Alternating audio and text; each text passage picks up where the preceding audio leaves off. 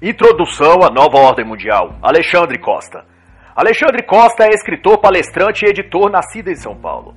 Dentre os conteúdos que mais lhe inspiram a escrever está a temática da qual trata este livro. Contudo, fica evidente que o assunto aqui abordado não é mero fruto do gosto ou preferência do autor, mas algo de profunda necessidade. E o que o autor oferece neste livro não é também apenas uma introdução, mas uma imersão do leitor a uma senda de horrores que muitos prefeririam não conhecer. Porém, saber a verdade, por mais amarga que seja, é ainda melhor que só conhecer a mentira, por mais doce que ela se apresente. Compreender a nova ordem mundial é adentrar o projeto de dominação global. Nem sempre fácil de identificar, mas que está a se manifestar por meio e através de tudo: da mídia, das ONGs, do ativismo judicial, das produções artísticas e cinema. Enfim, a nova ordem global abrange um tipo e forma de poder político, cultural, religioso e econômico que está nas mãos de poucos, mas é visto sentido através de muitos. De modo simples e didático, podemos dizer que nova ordem mundial é uma terminologia para explicar o fenômeno de confluência ideológica, qual propósito é unificar ideias, pensamentos e opiniões ao redor do mundo, convergendo a um mesmo centro, mais ou menos progressista, moral, esotérico e ditatorial. E essa pretensão de globalizar mentes e corações se manifesta por meio de fatos provocados em todo o mundo, mas aparentemente dispersos e independentes entre si, mas que são parte de um mesmo estratagema e por isso mesmo possuem um aspecto similar que, muito além da pura coincidência, podem ser rastreados e identificados como peças de um mesmo quebra-cabeça global. Dentre estes fatos se destacam epidemias de vírus e doenças, guerras civis, antagonismos políticos, desastres globais de escopo ambiental, nacionalista ou crises humanitárias.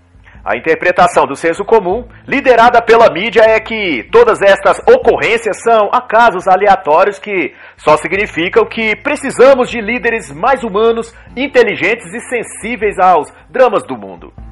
Mas ocorre que um olhar um pouco mais atento irá identificar nesse próprio discurso da mídia um apelo e pano de fundo para um futuro clamor global para um então grande líder mundial que possa sanar estes dramas da existência humana. E a primeira observação do autor será que uma dificuldade adicional no estudo e compreensão desse tema é que as pessoas julgam de teorias da conspiração ou teóricos da conspiração tudo aquilo ou todo aquele que não entendem ou que se interessam em entender o assunto. E o autor vai destacar que, das ideologias que sugerem o domínio global, três delas devem ser levadas bastante a sério: o movimento comunista internacional, o islamismo e o globalismo, ou também chamados socialistas fabianos. O movimento comunista tem por ponta de lança a Rússia e a China. E a pretensão é o coletivismo e a desestabilização das nações ocidentais uma nova sociedade, um novo mundo e um novo ser humano à custa da morte e escravidão psicológica de todos os seres humanos. Valendo apenas lembrar que o regime comunista foi responsável por mais de 100 milhões de mortes em todo o mundo. Quanto ao movimento islâmico, este por si só é algo bem ruim e radical. Prescreve a doutrina islâmica que o Islã só estará completo quando o último homem da terra for convertido. Daí é possível imaginar o quanto de terror e radicalismo o Islã poderá ainda cometer em suas cruzadas pela conversão ou morte dos infiéis. Faz-se saber também que o Islã está sendo conduzido e manipulado para um conflito contra o Ocidente e Israel, sob a alcunha de combater os infiéis, mas sob as mãos e propósitos dos agentes globais como fundações internacionais, George Soros, Carlyle, Bilderberg. A terceira força global é são os socialistas fabianos ou os globalistas, que é a face mais evidente ou distorcidamente compreendida da nova ordem mundial. Alexandre Costa vai notificar ainda que fundações e grandes corporações internacionais como Comissão Trilateral, ONU, Federal Reserve, Clube de Roma, etc., são os financiadores das principais ONGs de ativismo ambiental, social e outros que fomentam distúrbios sociais ao redor do mundo e, por consequência, derrubam governos, forçam a criação de leis arbitrárias e supranacionais ou mudam os costumes e hábitos de um povo segundo o interesse desses grupos.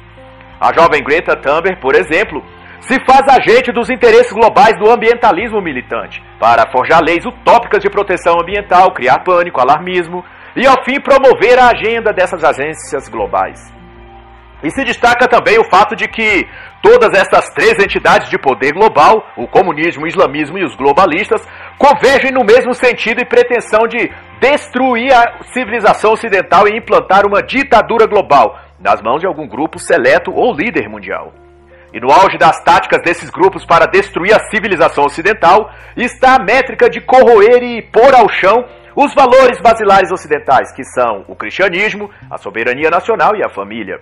Corromper, desmoralizar e inverter os valores são iniciativas que essas três forças globalizantes, comunismo, islamismo e globalistas, tomam como método de ação para estabelecer seus planos totalitários, é o que vai dizer o autor. Em todo o mundo são atacados através dos meios de comunicação, indústria de entretenimento, ações jurídicas, ativismo judicial, feminismo e métodos educacionais anti-intelectuais, etc. A alta cultura, a ordem jurídica e a fé religiosa cristã. A alta cultura vem sendo combatida pela inseminação da estupidez como método paulo freiriano, para citar o um exemplo aqui do Brasil. Já o cristianismo é corrompido pela vulgarização do sexo, erotização infantil, perseguição, assassinato e censura aos cristãos, como nos abundantes casos em países muçulmanos. E sobre a ordem jurídica, pela criação de leis contraditórias e inconstitucionais e artifícios jurídicos que diminuem ou impossibilitam a manutenção da ordem pública e da soberania nacional.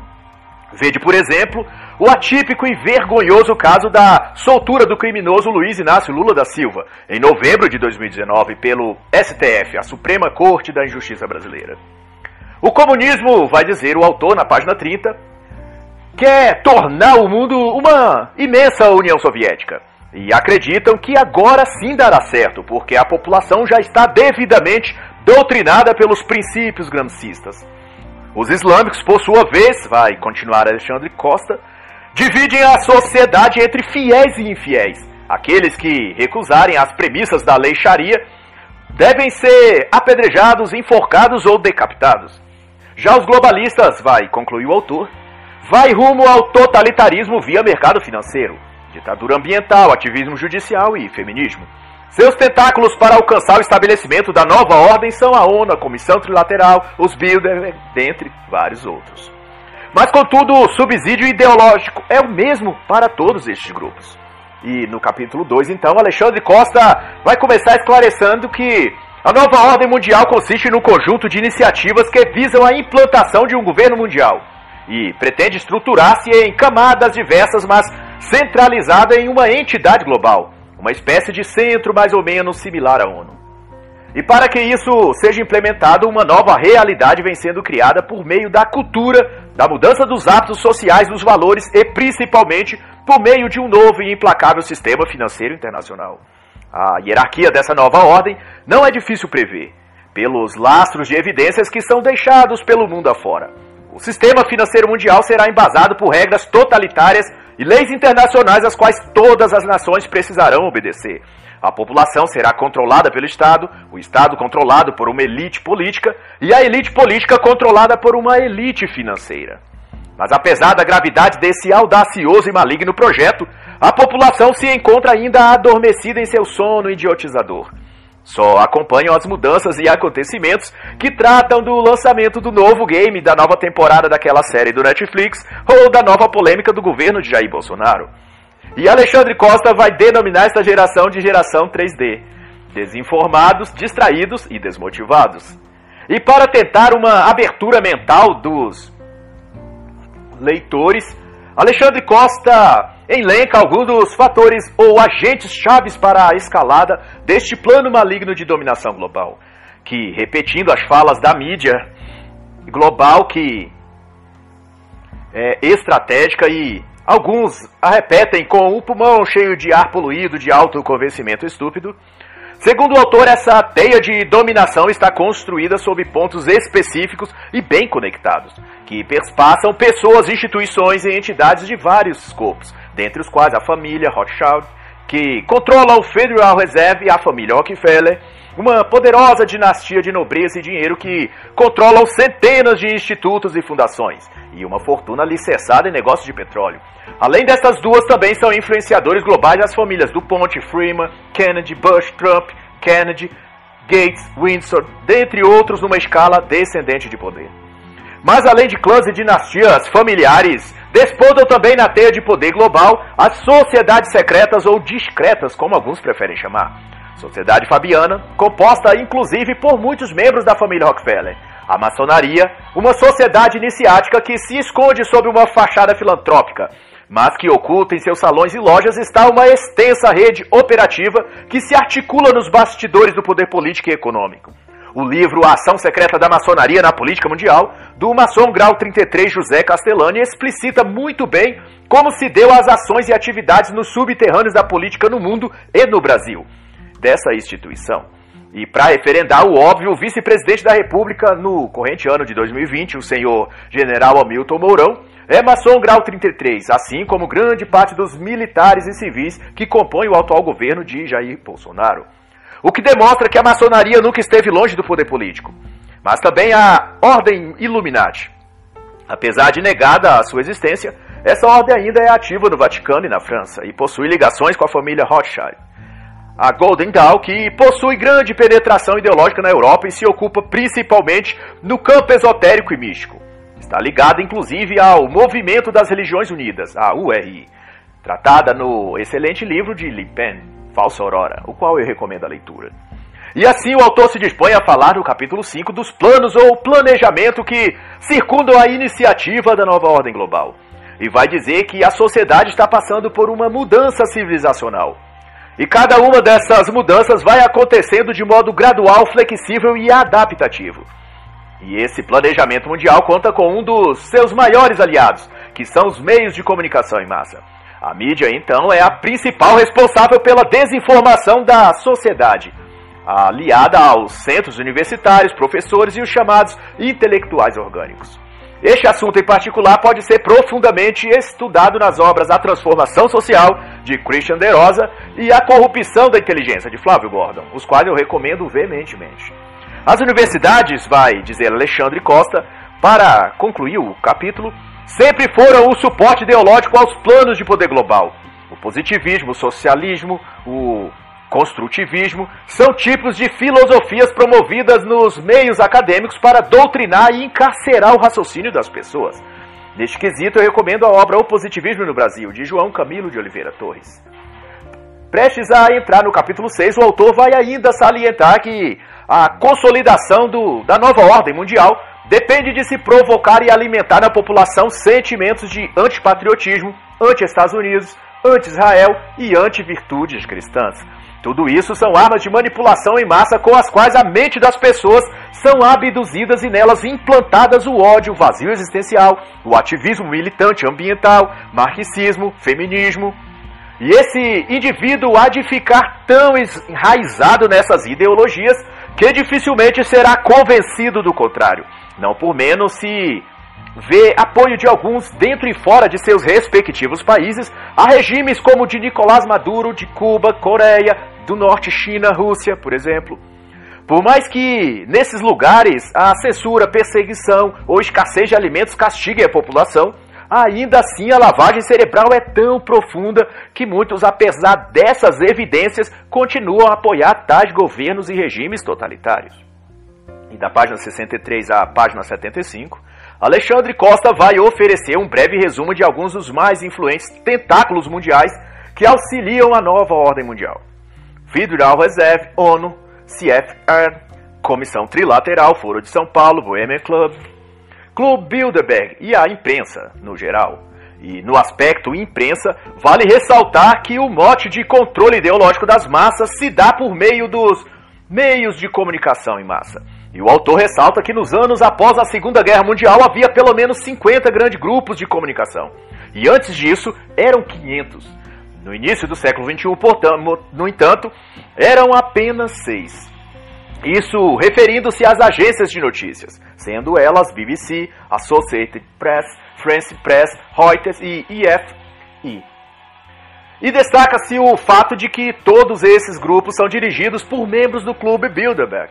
E Alexandre Costa vai informar que tudo que o brasileiro recebe de notícias internacionais são compradas dessas agências de notícias. No capítulo 7, o destaque do autor será que, na atual conjuntura, o projeto de governo global conta com dois grupos: os apoiadores voluntários e os apoiadores involuntários. Os agentes voluntários contam como órgãos de imprensa políticos, governos regionais e nacionais, a classe artística de Hollywood, etc.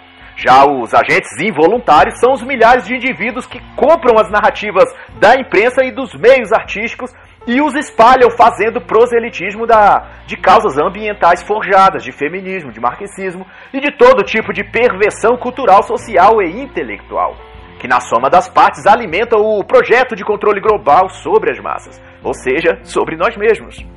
E o autor então vai dizer: o desdobramento da assimilação destas ideias são o empobrecimento cultural e intelectual, a relativização dos valores morais, das virtudes e a negação da verdade. E como conclusão, o autor vai dizer: todas as ações políticas, econômicas e sociais tomadas pela classe política, acadêmica e jornalística pretende exclusivamente fomentar o controle do pensamento das massas e voluntária ou involuntariamente concorrer para o estabelecimento dessa grande ditadura totalitária global, que é chamada nesta obra de Nova Ordem Mundial. E na página 91, Alexandre Costa faz lembrar a famigerada frase do personagem Morpheus do filme Matrix, em que diz que o inimigo está em toda parte, nas notícias, nos filmes, nos livros e nas músicas que você ouve, nos programas que você assiste, nas impressões que sua mente absorve sem que você as perceba.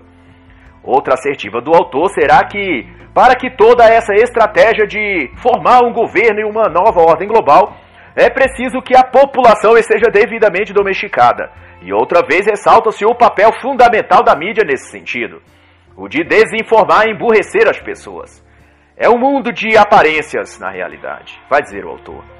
E para efeito de didática e instrução, serve aqui de exemplo o que ocorre no meio jornalístico no Brasil, contra o presidente em curso Jair Bolsonaro, e nos Estados Unidos contra Donald Trump, no decorrer de seus mandatos. Tanto lá como aqui há uma cruzada da imprensa escrita e falada contra estes presidentes. Diariamente são produzidas e veiculadas desinformações sobre supostas demissões de ministros, crises entre os aliados, pretensões de boicotes ou, como diz a própria mídia, fritura dos ministros ou de alguém que é apoiador do governo.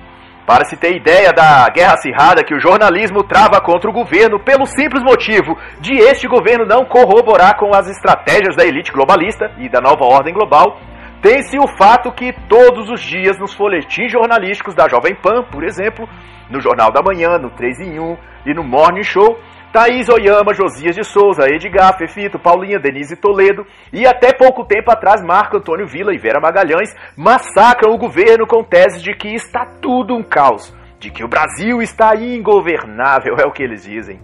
Ao cair da tarde de segunda a sexta, Josias, Denise e Thaís emprestam a voz ao globalismo para encampar uma batalha desinformativa que objetiva apenas confundir ou desorientar as pessoas. Vede, por exemplo, que em fevereiro de 2020, a então jornalista do Estadão e ex-comentarista da Jovem Pan, Vera Magalhães, divulgou que o presidente Bolsonaro havia compartilhado um vídeo, convocando a população para manifestações contra o Congresso Nacional, o que configuraria crime de lesa pátria e colocaria o presidente no alvo para o impeachment. Mas na realidade, porém, o suposto vídeo, qual a senhora Vera mostra apenas o print era um vídeo compartilhado em privado para alguns poucos contatos pessoais do presidente, e isso no ano de 2015 e não de 2020, sendo na época Jair Bolsonaro apenas um deputado. Toda a matéria da jornalista baseia-se numa mentira e na complacência e solidariedade do establishment jornalístico, que ávidos por derrubar o governo apoiam, endossam e em seguida protegem aqueles seus sectários. O vídeo não mostrado pela jornalista afirma que Bolsonaro estaria incitando o povo contra o Congresso. Mas o vídeo, na íntegra, de 15 de março de 2015, mostra na verdade o então deputado Jair Bolsonaro numa campanha patriótica, afirmando os valores nacionais e falando contra a corrupção. Sem citar o Congresso, muito menos sem citar a pessoa de Rodrigo Maia, presidente do Congresso. A conclusão é que a mídia finge informar, e apenas os nécios ou os cafajestes ousam acreditar. Na página 100 e 101, Alexandre Costa discorre sobre outro fenômeno corrosivo da inteligência e que está muito ativo na atual sociedade. que é a destruição do horizonte intelectivo por meio da corrupção da linguagem. O processo de deturpação da linguagem, como bem revela o autor, é um ato premeditado de emburrecer as pessoas, os jovens principalmente, e corroer assim os pilares da civilização. Conforme previu George Orwell, vai destacar o autor, a novilíngua é o mais alto grau de deturpação da linguagem e está em franco processo de estabelecimento no mundo e no Brasil. As teorias de Paulo Freire adaptadas ao Brasil por milhares de educadores marxistas que ocupam a função de doutrinadores nas salas de aulas de jovens e adolescentes promovem a vulgaridade da fala, a ignorância e a burrice propositalmente. E chamam tal técnica esdrúxula de combate ao preconceito linguístico. E mais sobre esse tema pode ser encontrado na excelente obra Emburrecimento Programado, de John Gatto. Esse processo de empobrecimento cultural e intelectual e emburrecimento das massas consiste em inverter o significado das palavras. Por exemplo, a terminologia progressista, que nada tem na verdade de progresso, mas de retardo na condição moral, social e cultural de um país. Ao usar a expressão progressista, por exemplo, muito usual no contexto político, a pessoa não está se referindo, por exemplo, a algo benéfico à sociedade, mas ao atraso do marxismo e do socialismo. Outro exemplo é o sequestro de palavras para empregá-las à causa progressista e ideológica, como o caso do termo gênero, que desde agora significa ideologia de gênero e não conformidade do indivíduo com o seu sexo de nascença, seu sexo biológico. O autor também vai tratar brevemente sobre vacinas, armas químicas, eugenia, controle populacional e como isso se aplica ao projeto de dominação global. Isso nas páginas 111 até a página 117. E o autor reforça ainda no capítulo 9 sua convicção de que o Estado é um grande monstro burocrático que engole tudo: a liberdade, a iniciativa, o livre comércio, a individualidade, com suas leis, regras, normas e sua política administrativa. Mas, embora isto, sem o poder governamental, a vida do cidadão comum é quase inviável. Isso porque toda a nossa vida em sociedade está estruturada para conter a presença do poder público em alguma chancela burocrática ou no fornecimento tácito daquele bem.